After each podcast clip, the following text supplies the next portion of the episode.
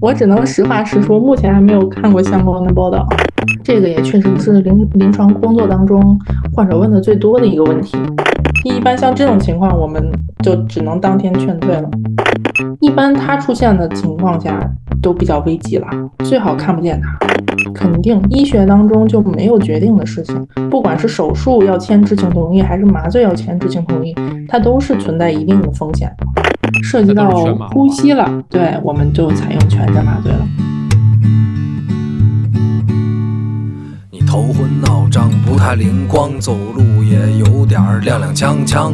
你肠胃可能还有点受凉，你吃饭只敢喝点汤。你鼻腔不通，喉咙发痒，这是感冒还是阳了个阳？你自测结果是一道杠，但是总觉得自己不健康。你量血压，你测血糖，你上网查，你想硬扛。家族群里各种推文，感觉你不剩多少时光。你哪儿不舒服别慌张，毕竟人吃五谷杂粮。你哪儿不舒服别紧张，来听医生怎么讲。内外妇儿科研临床，药剂检验和影像。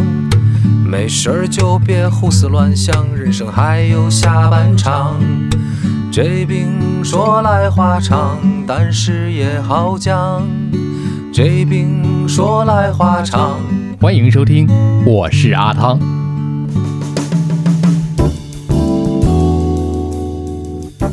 今天我们来继续聊一聊麻醉医生，有请汪大夫。大家好，汪大夫是一名麻醉医生，在第一趴的时候跟大家已经简单的说了说，怎么样去成为一名麻醉医生，包括麻醉医生平时啊都是一样什么样的一个工作状态啊，穿什么样的衣服，戴什么样的帽子。但是这个。呃，无大所谓啊，跟我们患者没有特别多的一种关系，只不过让大家从一个好奇的角度去了解了一下，所以大家会对麻醉医生有一些呃好奇，好奇更多一点。就像汪大夫刚才讲的，我们平时见不到麻醉医生的，可能基本一些平常的状态你选不了麻醉医生。对，所以呢，大家就会有一些误解。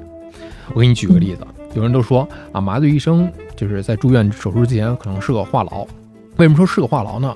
你比方说人正在休息呢，麻醉医生进来了，会问你问三问四啊，身体怎么样？有没有高血压？有没有糖尿病啊？有没有慢性病啊？用什么药啊？病情控制怎么样啊？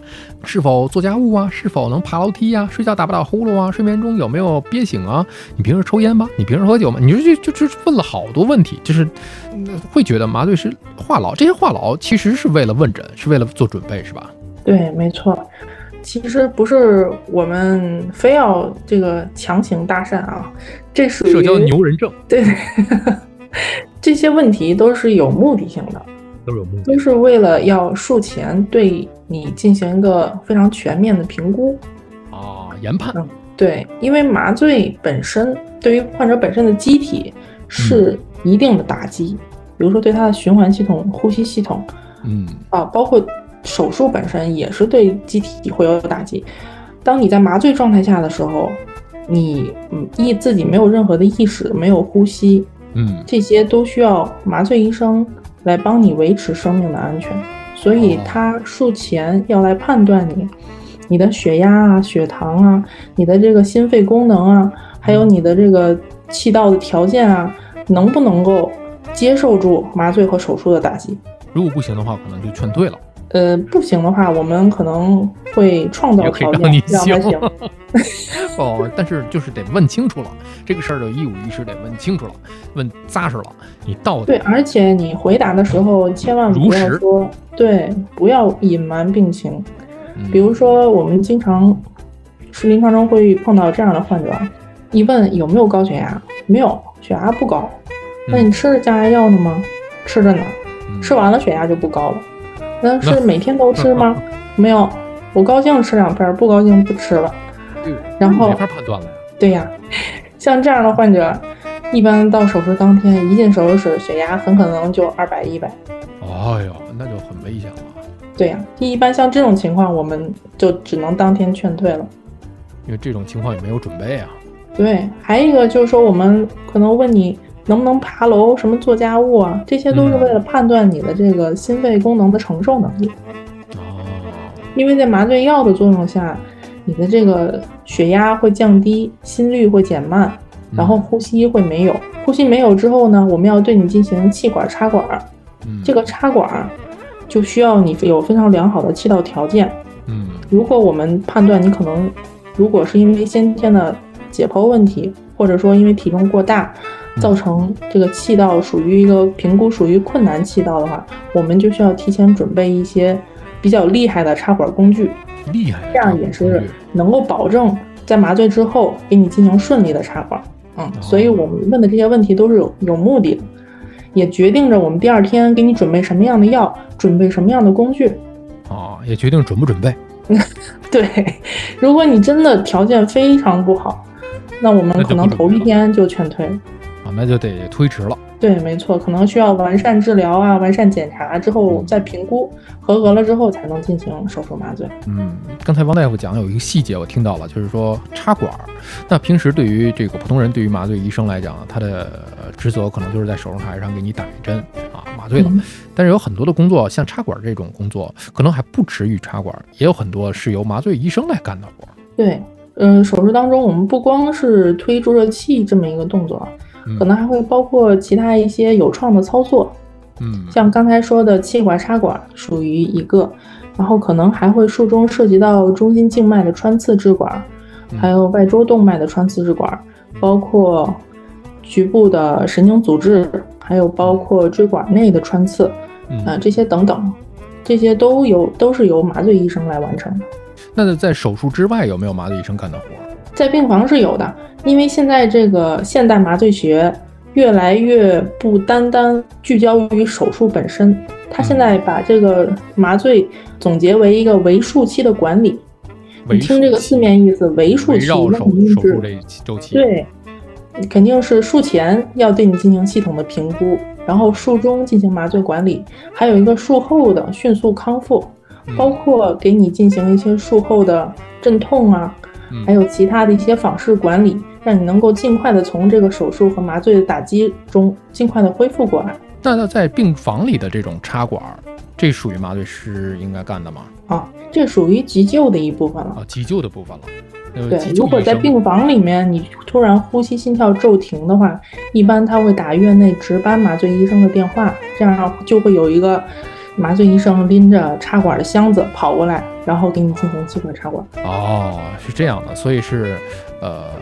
不仅仅是在手术台上，对，整个手术对，实际上麻醉医生无处不在，但是他一般他出现的情况下都比较危急了，最好看不见他。嗯，刚才是问病人哈。问病人你怎样怎样啊？给你评估是吧？然后问完病人呢，可能要把家属拉到一边儿。这样，张大爷，来来来来啊，我给你签，拿个纸条给我签个字是吧？这有各种风险告知你了，术中可能会出现这种情况啊，术中可能会出现那种情况啊，有可能会有很大的危险。最后你得在这个麻醉知情同意书上签个字，这种是要吓唬病人吗？吓唬患者吗？还是呃比较客观的一种一种分析呢？这个肯定不是为了吓唬你啊。都把你吓唬跑了，我们给谁做手术呢？那倒是啊，所以又又有人问了，会不会这就意味着逃避责任呢？因为我都跟你讲清楚了，出来责任不不赖我了。这个白纸黑字写的非常清楚，但是如果一旦出现问题，一定是给你做手术的医生和麻醉医生，还有你患者本人还有家属共同承担这个责任的。但是我们为什么要告诉你这么多？哎，对不对？那为什么要告诉这么多呢？是因为是要我们有义务告知你，是对你这个知情同意权的一种维护和尊重。但说的真的是有这么严重吗？呃，确实是我们这个知情同意书上所有的风险，不是说一拍脑门儿就写下来的，肯定是发生过才会写。但于至于，但是至于这个发生的概率。我又没有办法给你明确的，比如说你发生概率百分之一，那如果真发生了在你头上，那就是百分之百，对不对？对，所以我只能把所有有可能发生的都列在这儿。当然，我们实际工作当中真正谈这个知情同意的时候，一方面会把这些可能的风险进行一些解释，再一个也会安抚病人和患者家属的这个情绪，不会给他们造成太过多的焦虑。确实是因为大夫跟你讲的也不单单是为了吓唬你，而是要把所有出现过的、引发过的、曾经有的这些概率全都给你讲清楚了。但是你究竟发生了多大的概率，这个是没有发生的时候都不知道的。比如跟着手术对，因为我们我们作为医务人员，肯定是要把最坏的结果考虑在前面的，对不对？因为我们要把出现最坏的情况下，我们要进行的任何的挽救措施啊，我的急救措施啊，都要提前准备的。所以说，我要把这些最坏的可能告诉你，也让你有一个心理的准备。那是不是所有的手术都会存在一定的风险？没有百分之百我就确定没有问题的手术？肯定，医学当中就没有决定的事情。不管是手术要签知情同意，还是麻醉要签知情同意，它都是存在一定的风险啊，没有百分之百的绝对。对。那有人说了，麻醉对于整个的这个人体的大脑。会不会有影响？比方说，小孩儿大脑正在处在一个发育的阶段，嗯，啊，会不会因为一些必要的手术而影响了一些智力呀，包括将来的考学呀？哎，家长就对于这个孩子的这方面的这个过程会有各种各样的担心。这个也确实是临床工作当中患者问的最多的一个问题。这个麻醉药物啊，对尚未发育完全的大脑是有一定影响的，但是具体有。多深的影响，或者有多严重的影响，目前这个医学的研究也尚没有定论啊。但是如果说对于成年人来说，就是你的大脑已经完全发育好了，嗯，对于成年来说，它的影响是微乎其微的。可能有的患者说，哎，我某年做了一个全麻之后就爱忘事儿，嗯，然后觉得自己变笨了，跟这有只能说那是你的错觉。那有有一个细节，我又抓到了。哎，王大夫说了，在大脑发育完成之前，那么这个完成，那么是每个人都是一样的年龄吗？是几岁？还是说我们根据不同人不同的发展年龄有没有范围？是，嗯，是这样的。根据文献显示，呃，当然，对于同样的一个研究，不同的文献可能他认为的这个年安全年龄界限是不一样的。有我看过的文献，有的是一岁以下，有的是三岁以下，但是。人的个体化差异非常的、非常的变化非常大，所以说其实严谨来讲，并不是一个病死的年龄，就这个以这个以岁数以上肯定是安全的，个体化还是要根据他个体的情况来看。哦，那我觉得这期播客可以在末尾的时候都标注上我们参考的文献。嗯，我觉得可以。节目，当然我还有一个问题，还是一个细节，还关于一个细节。刚才说到了影响，对大脑发育的一个影响。那这“影响”这个词，我觉得它是一个中性词，它有可能是正面的影响，有可能是负面的影响。有没有那种，哎，这个是对大脑有影响，但是，哇，这个这个这个孩子就就超乎寻常的智力发展出来了，哇，就有没有这种可能性？这个我只能实话实说，目前还没有看过相关的报道。哦，这种文献目前还没有找到。好，我们可以。如果如果真的出现这样的情况，可能那个药都不能当做是麻醉药用了。哦，抑制药，抑制类的。当然，咱们谈可能会加到脑白金里头了。脑白金，其实我们。之所以聊这个话题，就是让大家去清醒的去认识一些问题。嗯，我们不能拒绝人家的各种提问。说啊，影响好有没有影响不好的？有没有影响特别好的？这都有可能。有的时候可能谈起来比较好玩，但是真正落到自己身上的时候，可能觉得哎，关心的问题越来越细致了。那比方说啊，成年人好，成年人一般有一些个习惯，有的人爱喝酒，千杯不倒，一顿能喝一斤。这种人，平时总喝酒的这种人。你在麻醉的时候会不会就就就根本就麻不倒他？做术前评估的时候，肯定要问的一个问题就是有没有长期饮酒或者酗酒的这个情况。嗯，为什么问这个问题？肯定肯定也是有原因的。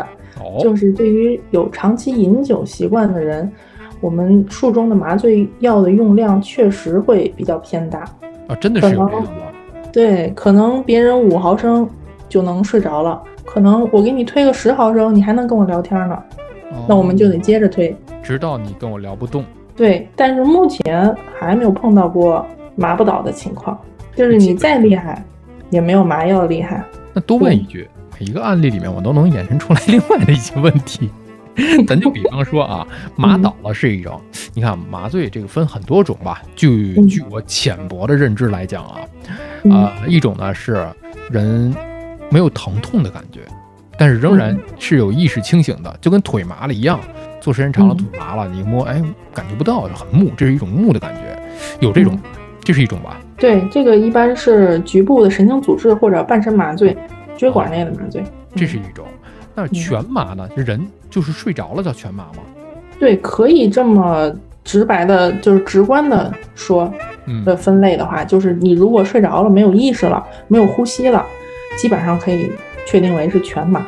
全身麻醉，它不只是神经组织，它有可能就是让你意识也是处于一种呃，就是睡眠昏厥一种状态。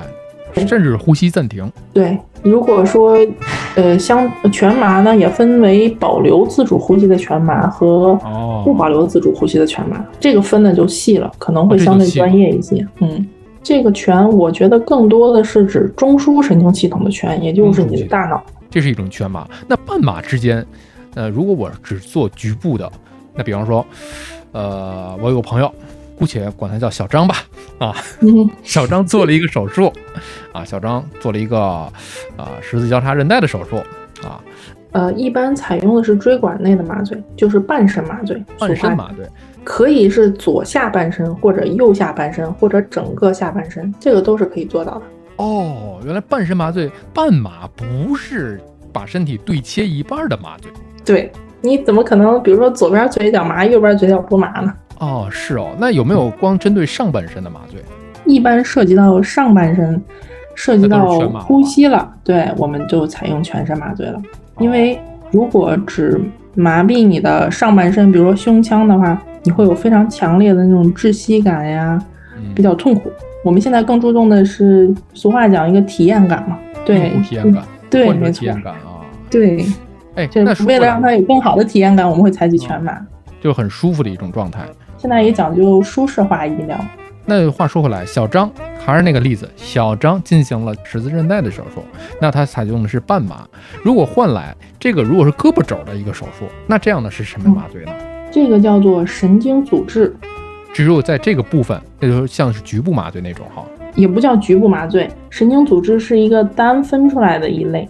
哦，就是我这么跟你说吧，你胳膊肘要做手术。而支配胳膊肘这块的神经呢，是从你的胳肢窝那块发出来的。我说的比较比较通俗啊，为了让你好理解。然后，那我们的麻醉药呢，就直接打在你的胳肢窝里，然后把你这根神经从开始的头那块就麻了，所以你这个胳膊可以做到麻了。明白了，明白了。还有刚才你说的，就是你们平时可能会涉及一些个肿瘤类的手术。对。比方说，再说女性的一些手术，比方说乳腺的手术，那这个是不是需要全麻？这个看手术大夫的需求，有一些，比如说只做一些乳腺纤维瘤啊，比较小的一个，嗯，而且长得不太深，在皮表啊或者浅组织的一些小的瘤子，这种情况下，局部麻醉就可以完成。那这个是由，就是看起来好像我们可以给它。称之为身体一部分，但是也要由术士具体的这个操作的这种方式啊手段来决定他采取一个什么样的一个麻醉方式。对，从直白来讲，其实就是看你要切哪。你要切的太深了，局麻肯定就不够了，对不对？你要切的太广了，局麻也不够。那就回到刚才那个那个，他他没有上半身的单纯的麻醉，他只有说就是涉及到上半身，可能涉及到呼吸系统了。对他可能会有胳膊单只胳膊的，单只胳膊的这神经阻滞就可以了。但是像乳腺手术这种，如果特别切的深了，那我这种神经阻滞是完成不了的。对，呃，但是可能会有一些肋间的神经阻滞，这些也是相对的技术，但你不能手术完全是靠这个神经阻滞来完成，基本上采取的还是全身麻醉。回到小张的那个手术上来讲，我现在已经举了这么多例子，我忘了小张那个手术我要问什么了。没事，一会儿想起来了再问。小张的手术是十字韧带手术，那么他这采取的是什么？就半麻，半麻的手术。那半麻的手术来讲，那人他会有意识，也会有呼吸。对。那可不可以选择在整个你刚才讲的一个患者的一个体验感嘛？体验感，如果不想接受这种恐怖的一一面，因为很多人大。部分人可能会对手术是恐惧的。我在做手术时有恐惧感，我有有没有办法？又不是全麻，但是我就我就是半身麻醉啊，左半腿麻醉。然后我能不能让我不知道这件事儿了？我我我能不能让我睡一觉？这种这附附加一个什么麻醉吗？可以，这个专业来讲就叫神经镇定术。神经镇定术。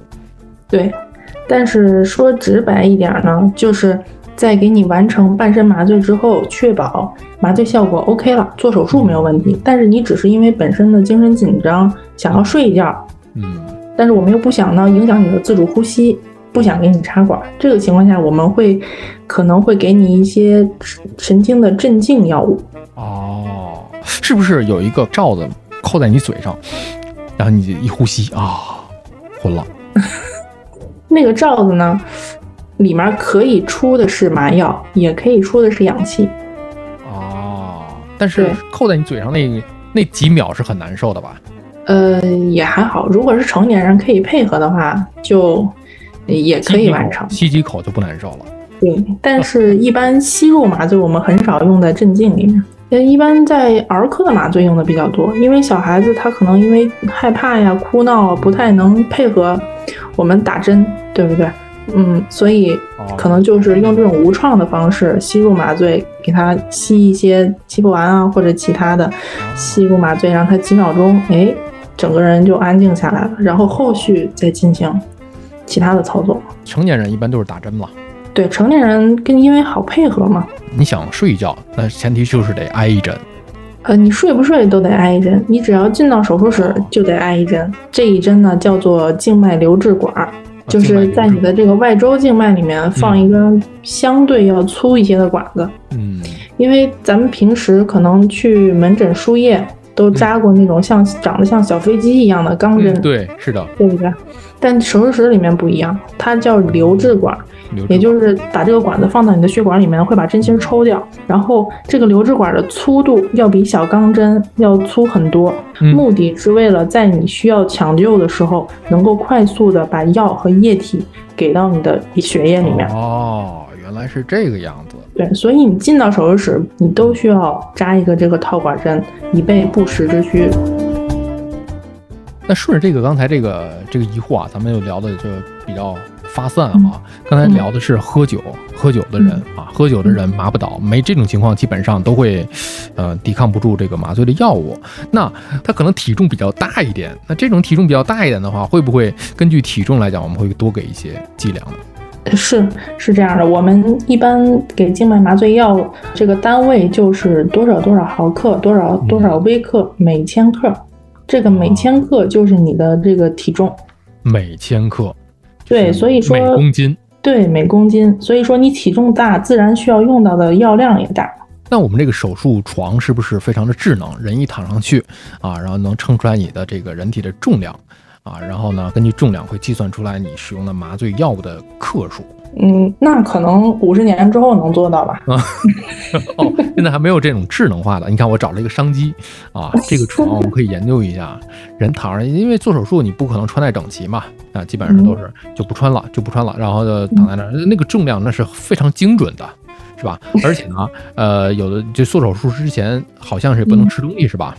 对，没错。哎，所以这个重量比较准确。哎，说到吃东西这个，呃，医生都会跟病人讲啊，明天做手术啊，今天晚上不允许吃喝，那么多少多少个小时之前，可能截止到那几点的时候，你就不能再进食了，吃和喝都不可以了。但是有的这个病人，你刚一走啊，我就吃点吧，晚上吃点零食吧，对吧？你这手术又不拉我肚子，这个是不是也非常的危险？对，这是一种非常愚昧且危险的行为。他觉得不是动我肚子，那我觉得就没事儿。所以这个事儿其实跟你开哪儿的刀是没关系的吧？对，因为真正为要求你进食水的这个要求，并不是手术大夫要求的，而是麻醉医生要求的。为什么会有这样的要求？嗯，是这样的，呃，因为麻醉状态下，你的这个连接胃和食管的括约肌也会松弛，因为麻醉之后，你全身的肌肉都会松弛，对不对？包括这一块肌肉，这个肌肉松弛了之后，就会造成什么呢？你胃里的东西就会反流，通过你的食管反流到你的嘴里。对，哦这个时候你又你又是没有意识的，比如说你刚才说了，其实，在你仰卧的情况下，这些反流的胃液啊、食物啊、这些残渣，就有可能被吸入到你的支气管里，吸入到你的肺里。即便是我采用人工插管，这种都有这种危险。对，没错，因为我们插管之前需要用面罩给你加压给氧，在这个加压给氧的过程中，反而非常容易把你把这个空气啊压入到你的胃里，带着你这些，如果说有食物残渣，就会把它。嗯，把这些残渣挤到嘴里，然后再再通过这个气体进入肺的这个过程中，把这些残渣挤到肺里。如果严重的情况下，甚至有可能会造成窒息啊，就是嗯，直接人血氧可能就掉没了啊。如果其他的情况可能颗粒比较小，不会堵住你的大的支气管的话，有可能会造成这个肌肉性的肺炎啊。那也是非常侥幸捡回一命，但是也会有一些损伤的。对，所以说是不让你吃东西呢。有些患者可能说你不让我吃饭，那我就吃了一碗小馄饨。但实际上是不让你吃任何固体的食物，包括像牛奶这样半流体的也不可以。我们现在一般要求的这个固体的食物，就是包括蛋白质、脂肪、碳水这些的食物是六到八小时，术前六到八小时不可以吃。啊，然后比如说像牛奶呀，啊米粥里面的那个米汤不含米的部分，这个一般是三到四小时术前需要不吃的。然后比如说像清水，嗯，比如说像含糖的饮料、清水，比如说像脉动啊这些，是术前的两小时。实际上我们还是，呃这些年还是对这个时间进行了一个调整，原来连水都是要四到六小时不能喝的。这些年，根据这个科研的，我们也把它调整到了两个小时，也更加的人性化，也让你相对的舒适一些。哦，那你刚才说到，就是我们在手术之前，假如给你插管之前，会进行一个呃加压，是给你的肺里面充氧气。哦，给肺里面充氧气，就是这个充氧气有有可能就是不管它是用什么用什么样的一个方式啊，就有可能是插管，或者有可能是通过一个什么样的一个呼吸调节加氧气。呃，然后会把你胃口里的东西就挤出来了，这就是一个相互挤压的一个过程嘛。对，因为你的这个食道的开口和你的这个气管的开口都在嘴里紧邻。对，所以我们没有办法控制说我这个气儿只进到你的肺里，不进到你的胃里。它是一个气体的流动在里面，所以这个过程虽然比较复杂，但是大家可以想象一下，把它说的通俗一点，就是我们挤压东西的时候，它里面的东西会搅拌出来，粗显的这么理解吧。可以这么理解啊，包括如果即使我们不加压给氧，你本身仰卧位，那也有可能那个气道、那个胃和食管之间的肌肉一松弛，它胃液胃液本身就会反流。哦，嗯，明白了，那胃液就有可能造成这样的一个安全隐患。对，胃液本身是呈酸性的，它就会对气道产生一定的腐蚀和伤害。多问一句，加压是用什么东西来加压？用面罩呀，就你刚才说的电视剧里面看的那个，对哦，所以真的是不管大人还是小孩儿，你看，比方说你刚才说用面罩，小孩儿这种镇静会比较多一点，所以不管大人还是小孩儿，但是这里面分吗？我这就是如果局部麻醉的话，局部麻醉需不需要也是禁食？局部麻醉一般就是在你要手术的周围打这个，呃，用利多卡因啊或者其他局麻药做一些穿刺啊注射，这个是不影响。正常情况下是不影响你的呼吸的啊。其实它针对的就是我的这个自主呼吸的问题。对对对，在你的这个胃和食管连接的肌肉不松弛的情况下，实际上你是能自己控制的啊。你的意识也是清醒的，是你可以自己控制、可控的。对，所以在局麻局麻项的手术，可能这个术前禁食水的要求会相对要宽松一些。